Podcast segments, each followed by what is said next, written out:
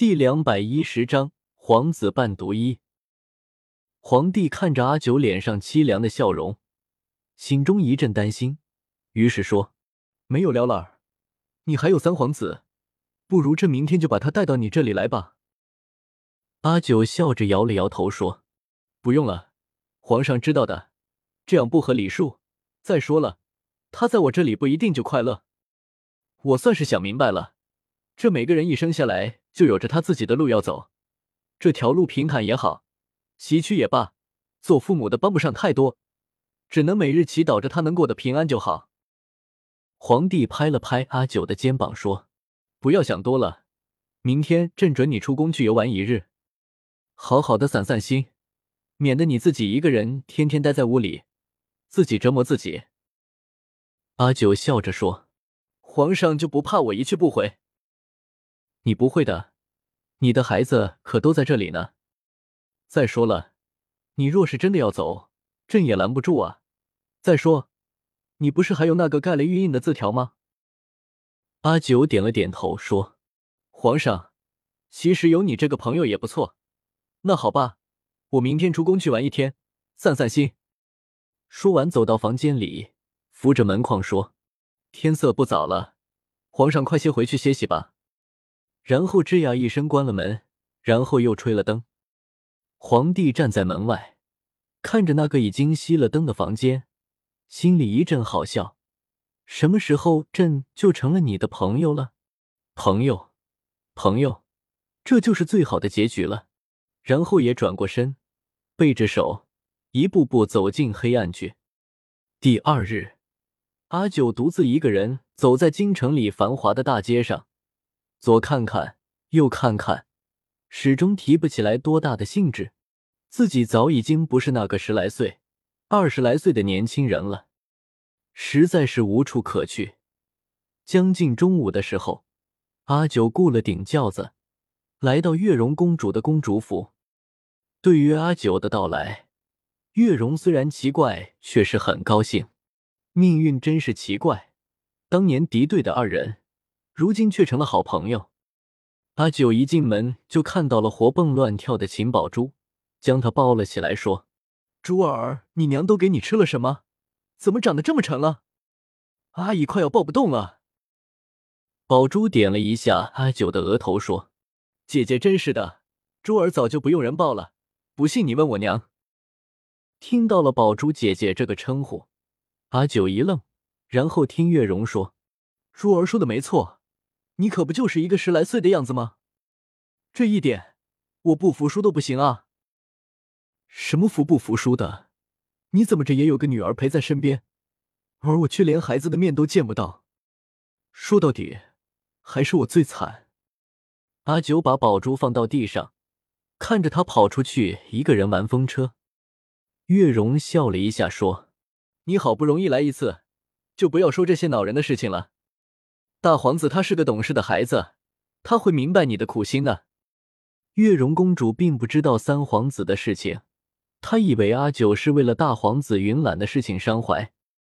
阿九微微一笑，不再继续这个话题，问道：“今天中午吃什么啊？我都饿了。”月容好笑的说：“宫里的好东西没吃够啊，跑到我这里这吃的，真不害臊。这你就不懂了。”民以食为天，你跟我一起去厨房看看。你不知道，我都还就没有好好的吃过饭了呢。阿九一边说着，一边拉了月容公主朝公主府的厨房走去。午饭的餐桌上，阿九吃的很开心，不是因为公主府的厨子的手艺有多好，而是因为饭桌上有个调皮的秦宝珠。这个六岁的小女孩天真活泼，把阿九的心情哄得很好。张口闭口都是漂亮姐姐。快要吃完饭的时候，阿九问道：“珠儿平时有没有读书识字啊？”月容接着说：“她呀，别说读书认字了，就是做个针线、打个烙子都不会，都怪他爹，把他都宠坏了。”宝珠听了娘亲的话，顿时不服气了：“珠儿跟爹爹学了打弹弓，还会爬树。”儿他们踢毽子都没有我踢的好，娘就是不喜欢珠儿，珠儿不理你了。哎呦呦，你还好意思说了？打弹弓、爬树是女孩们玩的吗？你再野下去，子熙长大了嫁不出去。月容厉声喝道。宝珠手中的筷子一扔，顿时不依了：“娘，你就知道凶珠儿，珠儿再也不理你了。”五。阿九看不过去了，他将珠儿抱到自己怀里，说：“珠儿不哭了，珠儿跟姐姐一起进宫去，好不好？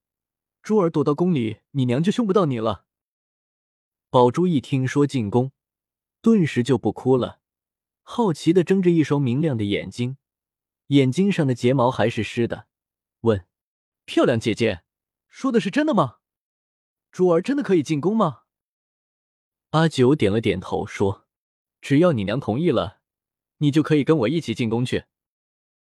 宝珠立刻从阿九的腿上滑下来，跑到月容跟前说：“娘，你就答应了吧，珠儿想进宫去玩。”娘，阿九也帮助宝珠劝说着月容：“珠儿一直待在府里疯玩也不是办法，进了宫，让她同皇子们一起进学。